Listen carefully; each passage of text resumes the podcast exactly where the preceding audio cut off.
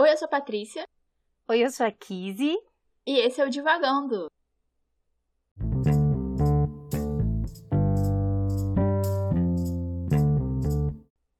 Olá, pessoal, bem-vindos a mais um episódio do Divagando. E nós estamos aqui para continuar a nossa conversa sobre o livro Retrato de Dorian Gray, do autor Oscar Wilde. A gente já falou um pouco sobre ele, a gente já teve uma breve discussão no nosso episódio anterior, mas hoje a gente vem aqui aprofundar a nossa discussão, trazer novos questionamentos e abrir um pouco mais essa discussão sobre esse livro. Para quem não conhece o livro, ele conta a história de Dorian Gray, a partir do, do momento que ele conhece o artista Basil, ele vira a musa inspiradora né, desse artista e o Basil faz um retrato dele, que é o, o auge da sua carreira. E o Basil apresenta ao Dorian um outro amigo, que é o Lord Harry.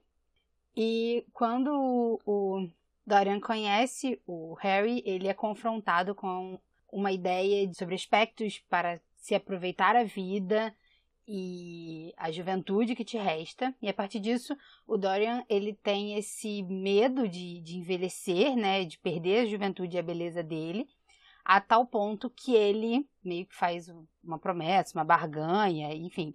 Os motivos não são realmente a, a coisa mais importante, mas ele consegue que todo o seu envelhecimento seja atrelado ao quadro, né, ao retrato que o Basil pinta dele e a sua carne, né, o seu próprio corpo, continua para sempre aí com 19 anos. Então, a partir disso, o Dorian Gray vai se enredar, né, a partir de uma experimentação de uma vida boêmia, uma vida imoral e uma vida sem as consequências, né, do envelhecimento e sem as consequências dos atos que ele pratica. Esse é mais ou menos a história do livro, mais ou menos por onde a gente vai conversar hoje um pouco do que a gente conversou sobre esse livro no episódio passado. Durante essas semanas nós tivemos uma pergunta lá no YouTube e lembrando que qualquer pergunta, qualquer questionamento, qualquer interação vocês podem fazer pelas nossas redes sociais e a gente trouxe uma pergunta para cá para melhorar aqui a nossa discussão e diz assim: os destaques que vocês levantaram sobre o livro me remeteram várias vezes às questões das relações com as redes sociais, especialmente no final, onde falaram rapidamente sobre isso. Vocês pensam que o autor levantou no livro as características humanas do hedonismo, dentre outras que são hoje mais evidentes? Eu vou jogar essa pergunta para você, Patrícia, porque você está quietinha até agora. Então, diga, Patrícia. então, eu acho que uma das características principais, né, que o Oscar Wilde traz, tanto no personagem do Lord Harry quanto no Dorian Gray, a influência, né, que um tem no outro, é do hedonismo. Eu não trouxe uma definição de hedonismo, assim, do dicionário. Você quer uma definição do hedonismo? Eu tenho uma definição de hedonismo. então diga a sua definição de hedonismo, por favor. Vamos lá, hedonismo. Cada uma das doutrinas que concordam na determinação do prazer como bem supremo, finalidade e fundamento da vida moral, embora se afastem no momento de explicitar o conteúdo e as características da plena fruição, assim como os meios para obtê-la. É, isso é da ética. Tem uma outra aqui também. Aí tem no sirenaísmo, tem várias coisas. Uma delas é no utilitarismo, procura do prazer individual que somente se planifica por meio da sua extensão para o maior número possível de pessoas.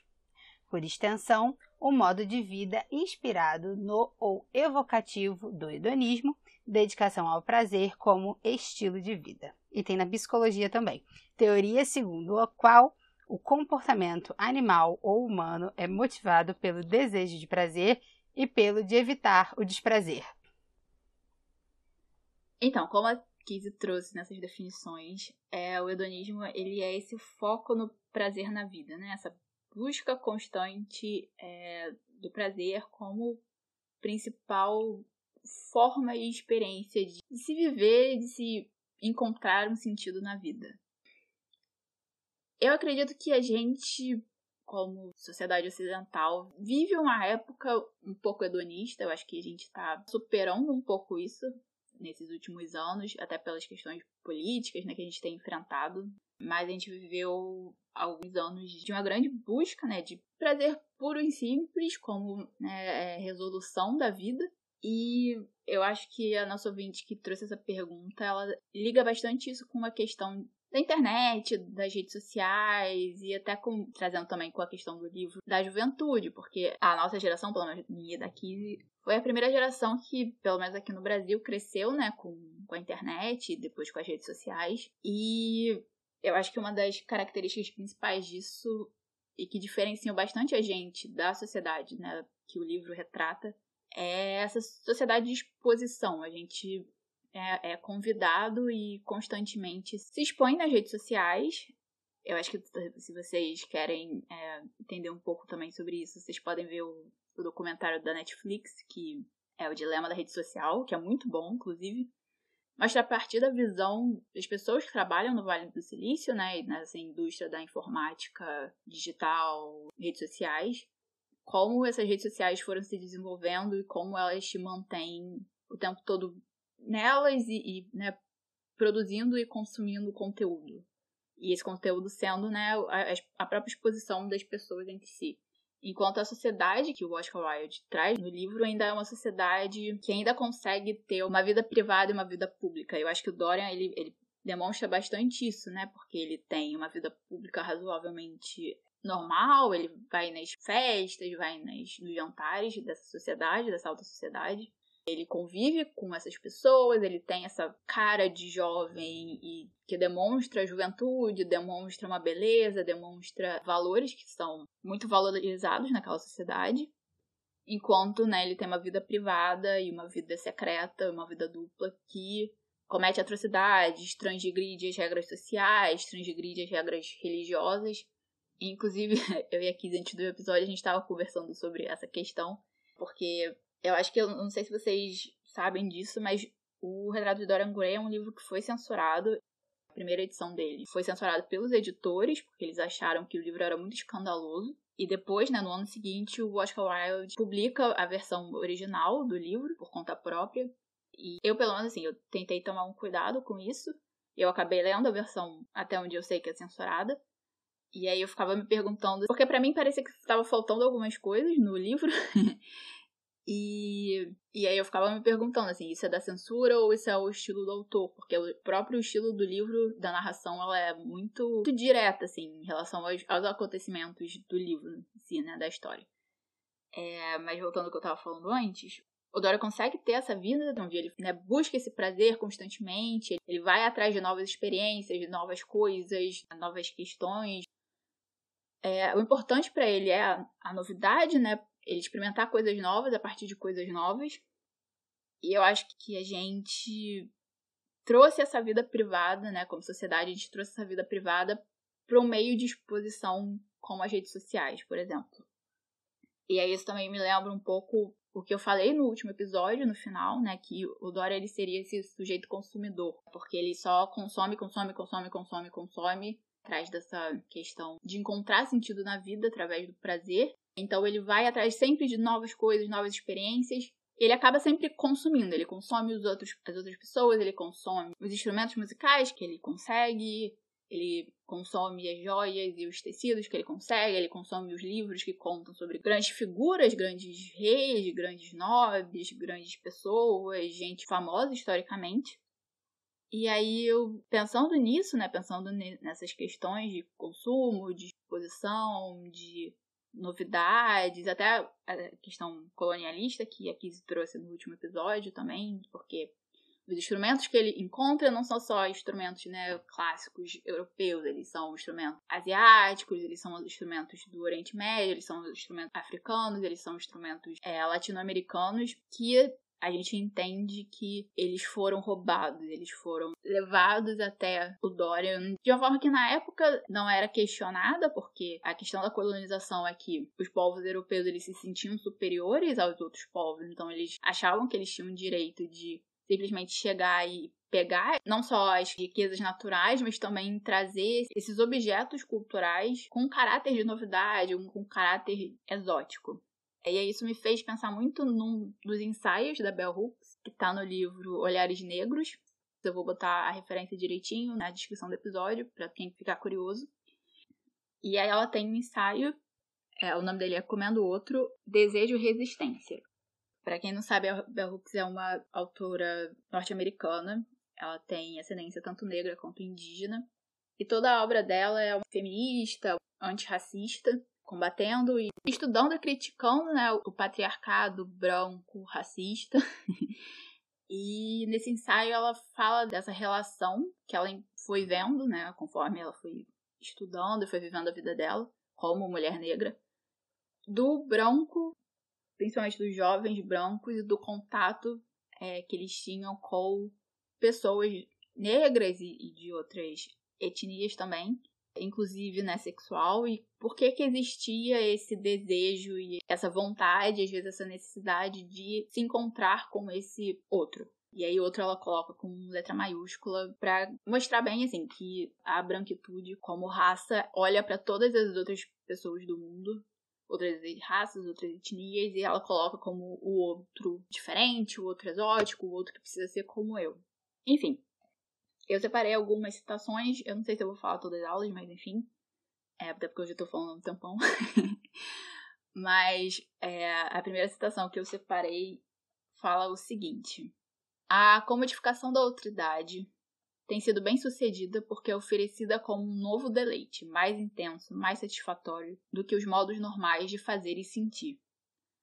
E eu acho que essa citação ela descreve o Dorian, né? A partir do momento que a gente reencontra ele depois de alguns anos. Porque o livro ele é um pouco separado entre o início do Dorian e depois o que acontece com ele mais velho. É, então, quando tem essa virada de tempo, nessa passagem de tempo, porque ele está sempre atrás de um novo deleite que seja mais intenso, mais satisfatório, traga mais prazer do que os modos normais de fazer e sentir que a sociedade da época aceitava e eu acho que isso também se relaciona, né, com a questão que a nossa ouvinte trouxe, que é a questão do hedonismo, assim, eu acho que fazendo um paralelo entre a sociedade hoje em dia e às vezes o que aparece constantemente nas redes sociais, né, com as viagens que as pessoas fazem, com né, as coisas que elas compram e elas colocam, né, no Instagram, no Twitter, no Facebook, no YouTube, etc. É um pouco esse, esse hedonismo, né, de você sempre encontrar uma coisa nova que você consuma para mostrar que você né, tem status na sociedade, que você tá tirando algum prazer daquilo. Enfim, eu falei, falei, falei. O que você acha do que eu falei, Kizzy? Tendo em vista que esse, esse hedonismo é a, essa busca pelo prazer, eu concordo muito que a gente vive nessa era, né? Nesse momento onde as pessoas estão buscando isso buscando viver esse prazer, em geral momentâneo, né? Onde não, não vai dar conta de uma vida aquilo, né? Ele é, é mesmo o prazer muito pontual. E é uma coisa muito recente, assim, né? E aí eu vou, eu vou dar um, um exemplo. É, aqui em casa a gente gosta muito de ver novela, né? A gente é muito noveleira, principalmente por conta da minha avó, que minha avó adora ver as, as novelas do Vale a Pena Ver de Novo. E acaba que quando a gente vai lá, a gente acaba vendo com ela, né? A gente precisa cuidar dela. Então a gente acaba vendo com ela e chega uma hora que ninguém sabe mais o que está acontecendo na novela, porque minha avó não explica muito bem. Então a gente acaba vendo todo mundo a novela para poder se poupar do trabalho de se perder quando a novela tá, enfim, com tudo acontecendo, né, daquele turbilhão. Aí então a gente vê a novela desde o início. E aí a novela agora é Laços de Família e Laços de Família é do ano 2000, né? Começa na, na virada do milênio, né? Enfim, a, a, trama se passa nesse momento, né? Então as pessoas não têm telefone celular, não existe esse conceito de rede social, né? As pessoas, né? Anotam endereços no papel, né? É uma novela que tem 20 anos e é uma sociedade diferente, né? Uma estrutura de sociedade completamente diferente, né? Quando você para para ver os detalhes. E aí nessa, você falando sobre essa busca do prazer, né? Na novela é uma coisa muito comum, por exemplo, a questão da dieta. Então, nós temos a Vera Fischer, belíssima, né? É uma mulher muito elegante e que está sempre fazendo dieta para se manter elegante. Então, olhando hoje, né, para a novela, com a maturidade de hoje e com os problemas que são colocados na sociedade hoje, a novela é toda problemática. Mas, enfim, vamos nos ater a esse ponto. Enfim, que a, a Zilda, a empregada dela, cozinha muito bem. E a Zilda sempre reclama que é, ela não pode cozinhar nada de bom porque a Helena tá sempre comendo a salada e só isso que ela come. Então, se ela faz um mousse de maracujá, a Helena vai comer só um pouco, porque a forma física, né, é mais importante do que o prazer de comer o mousse de maracujá. E é uma coisa, por exemplo, hoje que a gente não vê mais, né? As pessoas fazem as suas dietas, por exemplo, né? malham muito e aí vão ser crossfiteiras, né? Vão postar lá no Instagram de hoje tá pago mas vão comer, né? Vai ter o seu dia do famoso dia do lixo, né? Para poder é, compensar, né? Você tem aquele seu momento de prazer do que você quer comer, do que você realmente quer comer e compensa, né? Depois de uma que a saúde também é importante, né? A forma física também é importante, então você transforma aquilo numa, numa outra coisa, né? Mas para você não se abster de nada. Então a gente vê, por exemplo, e aí com, com uma janela de 20 anos, você tem sobre as mesmas coisas, uma ótica totalmente diferente, uma forma de ver a vida, né, e de, de experimentar essa vida de uma outra maneira. E eu acho que, pensando no Dorian hoje nessa nossa atualidade, ele estaria muito desfocado, assim, né? Porque a busca do prazer dele, né? É, como você falou, ele tem essa vida dupla, ele tem essa vida é, social, que está ali no meio, né, da, da sua aristocracia, né, no meio dos seus pares, né, com pessoas boas para se conversar, para se, enfim, para dividir momentos, né, na sociedade, mas ele também tem os seus momentos de sumiço, né, o momento onde ele vai para sua vila lá e não sei aonde, onde ninguém sabe com quem ele está, né? Ninguém sabe por quanto tempo ele vai ficar, ninguém sabe o que, que ele faz.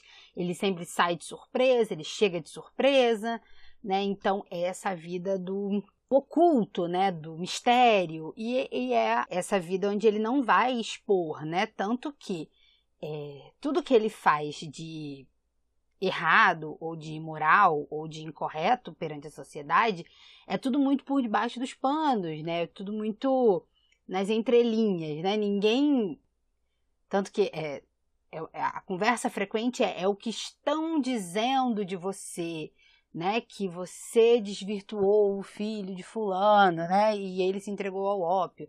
É sempre assim, né? Ninguém, ninguém sabe realmente, ninguém diz que foi ele, né? O Daria não seria a pessoa que postaria no Instagram, né? Tipo, balada com os amigos hoje e hashtag sextou, né? Eu acho que ele não seria essa pessoa. Embora ele estaria, né, nessa experimentação do mundo e da vida, mas eu acho que ele se sentiria um pouco deslocado nesse. Não sei também. Pode ser que ele, tenha, ele se sentisse deslocado. O, o Dorian que a gente conhece, né? No, no livro, se ele viajasse no tempo, ele seria esse cara que tem Instagram, mas tem cinco postagens e poucos stories. Não sei, assim, eu acho que ele ia expor bem a vida dele. Talvez ele não tivesse assim. Ele no Instagram fosse uma pessoa comportada, ele botasse hashtag sextou, ele na baladinha com os amigos, etc. Mas ele com certeza ia ter um Twitter privado onde ele ia ficar postando foto dele fumando ópio. Não ópio, né? Hoje em dia a gente tem outras coisas, mas enfim, os derivados do ópio. Porque isso é uma coisa que a gente às vezes, pelo menos assim, eu sou uma pessoa que eu por personalidade e hoje em dia também um pouco por escolha, eu não eu não sou muito ativa nas redes sociais, assim, eu tenho poucas postagens, não posto stories, né, falando, mostrando a minha cara, etc. É uma coisa que a Kiss quer mudar, mas enfim. Não é que eu quero mudar, eu proponho reflexões a respeito do posicionamento da internet. É diferente, são coisas diferentes.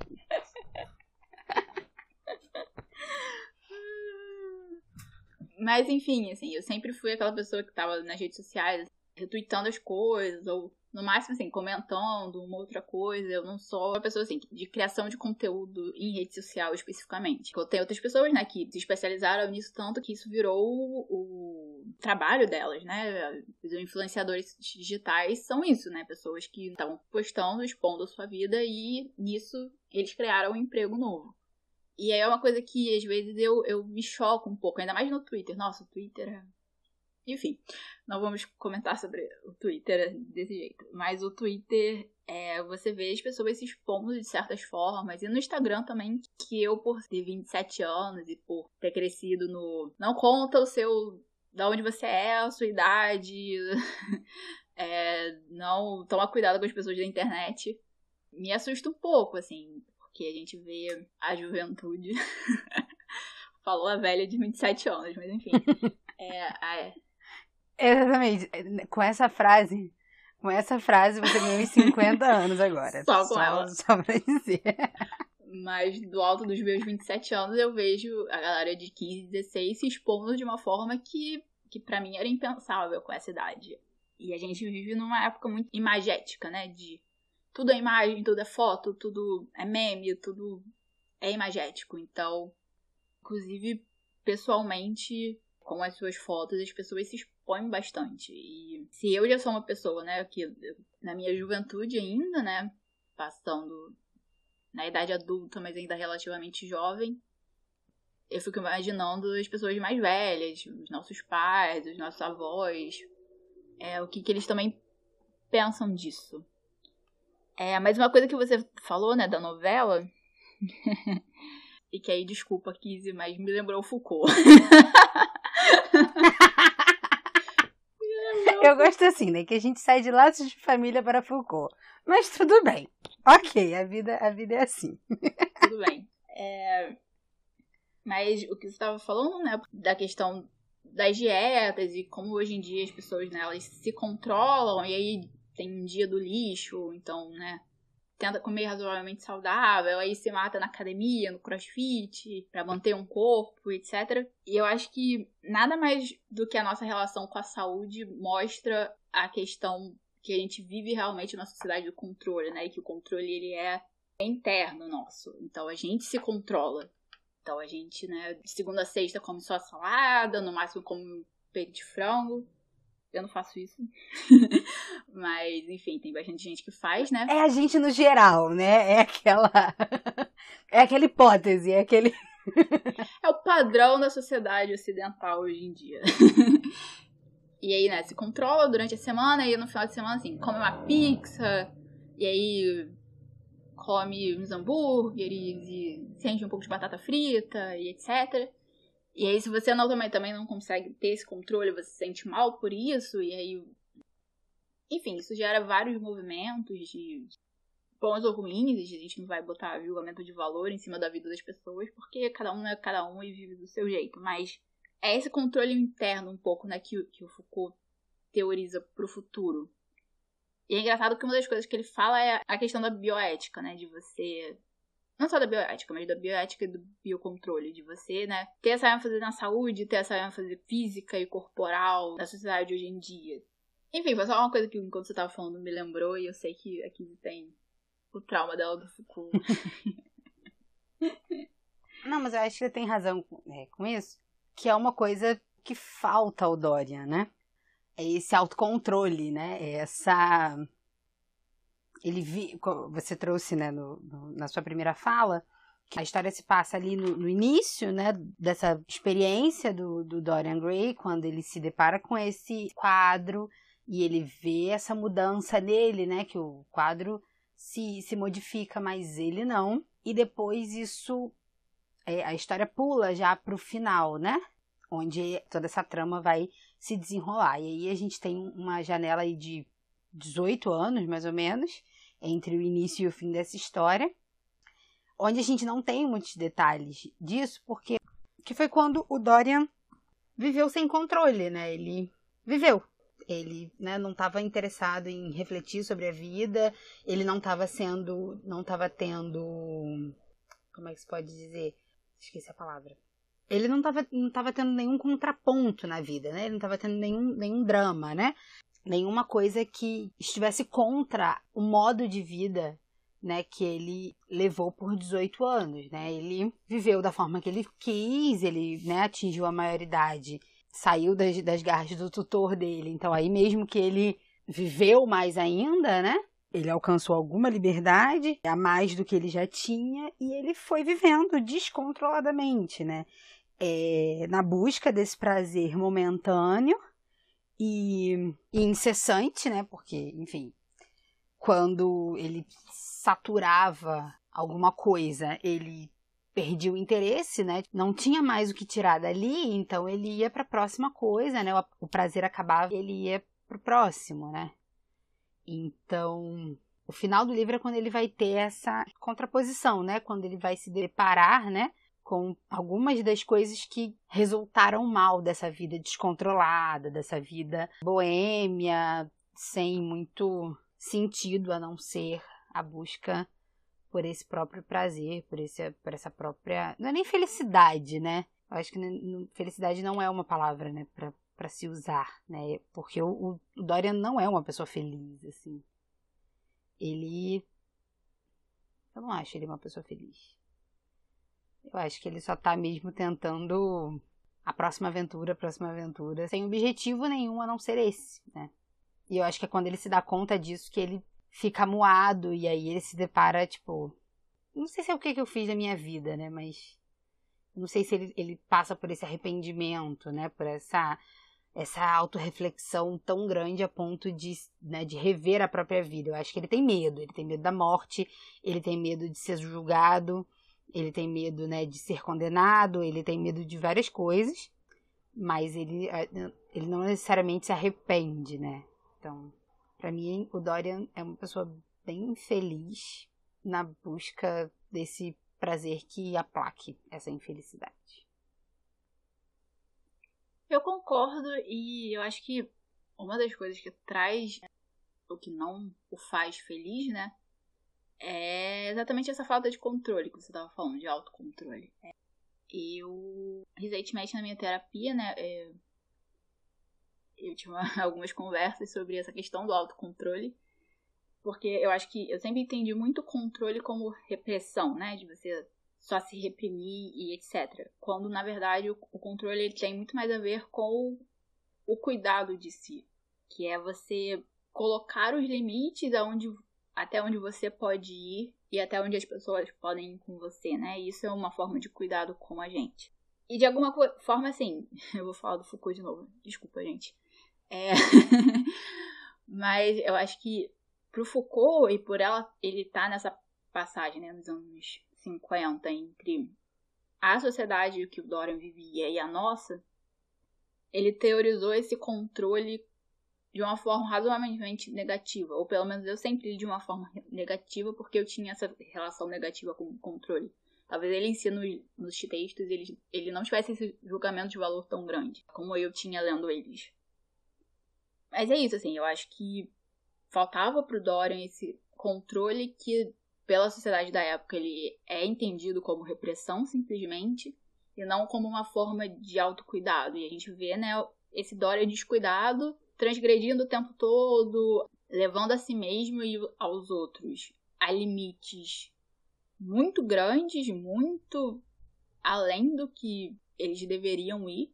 E essas pessoas que o Dorian leva se perdem e acabam chegando ao vício, acabam perdendo a sua própria vida de diferentes formas, enquanto o Dorian, por ter o retrato, não experimenta isso, porque ele tem o retrato e as marcas e as questões desse retrato, né, aparecem nisso. E uma outra citação que eu tinha visto quando eu estava relendo esse ensaio, né, porque eu lembrei dele enquanto eu estava lendo o retrato de Dorian Gray. Outra citação que me chamou a atenção e me fez pensar é a seguinte. Ela, em alguns momentos do, do texto, ela cita o Foucault, ela comenta do Foucault.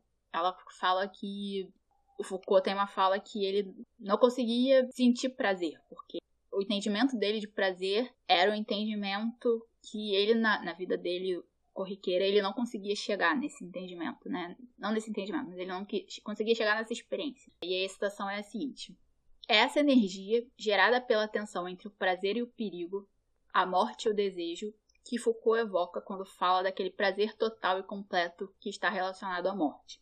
Embora Foucault esteja falando como indivíduo, suas palavras ressoam em uma cultura afetada pela anedonia, a inabilidade de sentir prazer. Nos Estados Unidos, fazendo uma aspas, né, porque ela é uma autora norte-americana, é, onde nossos sentidos são assaltados e bombardeados diariamente de tal forma que a dormência emocional se instalou, pode ser necessário estar no limite para que os indivíduos sintam alguma coisa intensamente. Eu acho que o Dorian, como uma pessoa né, que experimentava o tempo todo, estava sempre atrás de novas experiências, ele chega nesse limite. Ele chega nesse limite de tal forma que apenas a morte se torna uma coisa diferente na vida dele, né? Eu não, não, sei se eu tô me explicando direito, mas para mim, eu acho que essas duas questões que o Dória demonstra, né? O consumismo e essa questão do prazer são também o que mostra uma visão à frente do Oscar Wilde, porque ele tá trazendo esse indivíduo que de alguma forma a gente se transformou, né? Nele. Sim, eu acho que o Oscar Wilde ele estava vendo um passo à frente, né, um, ponto a mais. Enquanto você estava falando, uma coisa que eu que eu estava pensando aqui é tudo a nossa interpretação do é, a respeito do Dória é a partir de como a gente contrapõe ele, né? Porque, por exemplo, as atitudes dele, né, essa busca dele pelo prazer, essa vaidade, essa, esse egoísmo, essa coisa bem narcísica mesmo de, de olhar para si mesmo, né? Do mundo inteiro gira em torno de si próprio, né? E tudo tem que responder ao seu próprio prazer. Dentro do livro, isso é contraposto com a moral, né? Com o que se espera, né? Com a, a virtude, com esse aspecto da bondade, do, do, do, ser uma pessoa boa, ser uma pessoa digna, né? Ser uma pessoa de respeito. Isso vai se contrapor né, no livro assim, né? Nesse, nesse âmbito, né? O próprio Harry vai falar para ele que existem homens, né, dignos da sociedade que se levantam e saem quando ele chega, né? Porque ele, ele acaba não sendo uma, uma pessoa digna por todas as coisas que ele faz. Só que se a gente parar para olhar para o Dorian hoje, né, com um olhar onde a gente olha para dentro da pessoa, né, e para o que faz sentido para ela, né, e para os desejos dela a partir do que ela gosta e do que ela quer, né, e não do que é esperado, né, dela, a gente consegue ver o Dorian de uma outra ótica, né? É, é uma vida de busca pelo prazer, uma vida de busca, né, de não envelhecer, de não mudar, de não perder né, o frescor da juventude, mas isso tudo para quê, sabe? Qual é o objetivo? Tudo isso faz sentido por quê, sabe? É uma busca muito vazia, né, ao meu ver. O Dorian ele, ele se enreda ali numa busca para preencher um vazio, né? Que é esse medo dessa morte, desse envelhecimento, o medo dessa mudança, o medo talvez dessa, dessa incerteza desse futuro, né?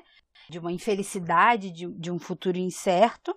E aí ele não ele vive essa vida e aí todo mundo contrapõe ele na moral. Eu não tô dizendo que ele é uma pessoa boa, né? Eu tô dizendo que ele se torna uma pessoa ruim.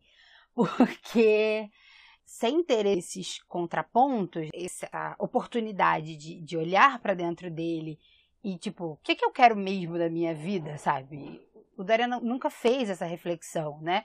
E aí a gente falando das redes sociais, hoje a gente fala sobre as redes sociais, é automático, né? A gente pensar nesse mundo conectado, nesse mundo da internet, né? Desse mundo online, né? Mas é, as nossas redes sociais também estão no, no, presente, né? Também estão nos nossos amigos, né? Nas pessoas com quem a gente relaciona. E o Dorian ali também estava inserido numa, numa rede social, né? Num, num grupo de amigos que também só estavam interessados no próprio prazer, né? Eles talvez não tenham alcançado essa imoralidade, né, que o Dorian alcançou, mas as companhias também do, do Dorian, muito além do Harry, né?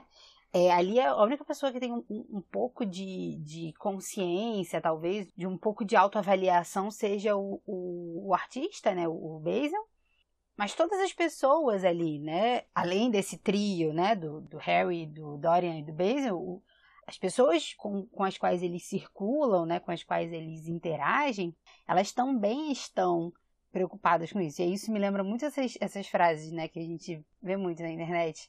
Tipo, é, anda com quem te levanta, né? Anda com quem pensa em coisas bacanas, né? É, é basicamente isso, assim, né? O, o Dorian, ele, ele também não andava com pessoas que estavam preocupados com outras coisas além do próprio prazer, né? E, e eu acho que é essa mudança, se a gente pensar lá no, no primeiro fato, né? Onde o, o, o, primeiro conflito que o, que o Dorian tem com a Sibyl, é, ele estava pensando no próprio prazer, ele foi um babaca, ele, ele não deveria ter tratado ela daquela forma, mas é, a chance do arrependimento dele, né, a chance que ele ele estava ali a um passo, né, de, de, de, se condoer com aquilo e pensar, cara, que merda que eu fiz, eu não posso ser uma pessoa ruim, né? Não posso tratar mais as pessoas da forma como eu tratei a Sibyl. Quando ele tá a um passo de chegar nesse entendimento, né, o Harry vem e, olha, você deveria se sentir honrado, né, porque uma pessoa morreu de amor por você. Então, assim, é aquele ditado, né? Diga-me andas com quem tu andas que eu te digo quem tu és. Porque é basicamente isso. O, o Dorian ele levou isso ao máximo, né? A um, a um ponto alto, né? Da imoralidade, mas que hoje seria, para mim, visto né? Se eu conhecesse o Dorian hoje, eu olhando para a vida do Dorian hoje, eu penso que é uma vida sem sentido, né? É uma vida é, que ele está vivendo um dia após o outro, na busca de preencher esse vazio, né? De um prazer, de uma felicidade e que não tem muito, muito fim, né? Uma, uma, não tem um objetivo, né? Não tem uma coisa talvez que nobreça isso e que dê a ele mesmo uma própria saciedade, né? Uma, uma comodidade com o seu próprio ser. Nossa, eu entrei numa agora. Eu concordo. Mas eu concordo com você. Eu acho que o Dorian, como qualquer pessoa, tá buscando o seu sentido da vida, né? Tem as três perguntas filosóficas básicas, que é da onde eu vim, quem eu sou e para onde eu vou, mais ou menos isso. E é isso, assim, né? Como o ser humano tá buscando esse sentido para a vida. Eu acho que é por isso que, sim, a influência do, do Lord Harry incomoda tanto, porque é ele que coloca o Dorian nesse caminho de achar que o sentido da vida tá no prazer, pura e simplesmente. Mas ao mesmo tempo, assim, eu não acho que seja só uma questão do Dorian isso. Eu acho que é uma questão social, porque como a gente falou, né, no final do episódio passado, era uma aristocracia, era uma alta sociedade que não tinha nada para fazer, não tinha nada de produtivo para fazer. É, então, o que, que essa alta sociedade vai, vai buscar, né? Se ela não tem nada de produtivo para fazer, se ela não tem nada de interessante para fazer, se ela não tem nada que agregue valor à vida para fazer, ela vai buscar prazer, ela vai buscar coisas que vão só simplesmente né, preencher aquele espaço de tempo que vão acumular sensações e não não vão acumular outras coisas, não vão acumular conhecimento, não vão acumular valor, não vão acumular relações interessantes. Maturidade emocional. Maturidade emocional, é. Eles não buscam isso, né? Porque a sociedade, né, antes deles era de tal forma tão rígida e tão fixa que essas coisas foram perdendo valor, né? E então eles resolvem simplesmente assim, já que nada né, é, faz sentido, já que nada é legal, a gente vai e vai colocar essa busca do prazer. E eu acho que assim, fazendo um contraponto com a gente hoje em dia, pelo menos eu, eu sinto que boa parte das pessoas hoje em dia elas questionam essa herança que a gente tem, né? Essa herança ocidental que a gente tem de simplesmente buscar prazer e buscar coisas para passar o tempo e eu acho que a gente tá começando a, entender, ou pelo menos assim, pessoalmente eu tô começando a entender que não são só as experiências e as sensações, e não é só o conhecimento, e não é só é, as relações, e não é só o trabalho que vão trazer essa, essa satisfação, né? Essa felicidade de se viver a vida, né? É conjunto de tudo isso, e esse conjunto precisa estar tá, de alguma forma equilibrado. Então é. Faltava maturidade emocional. Não só o Dorian, mas acho que assim, a sociedade em si daquela época, né? Ou pelo menos a sociedade que o, o Oscar Wilde estava narrando. E é mais ou menos com essa conclusão, né? Que faltava maturidade emocional da sociedade. que a gente termina o nosso episódio de hoje. A gente conversou bastante sobre alguns contrapontos entre a sociedade que o Oscar vivia e estava narrando em relação à nossa sociedade hoje em dia, a questões né, do hedonismo, da busca pelo prazer, exposição, redes sociais, novela, a gente passou por várias coisas. e eu acho que a gente chegou um pouco nesse ponto de que essa busca de sentido pela vida, ela precisa estar atrelada a diversas coisas, sendo o prazer e o, o cuidado consigo mesmo e etc.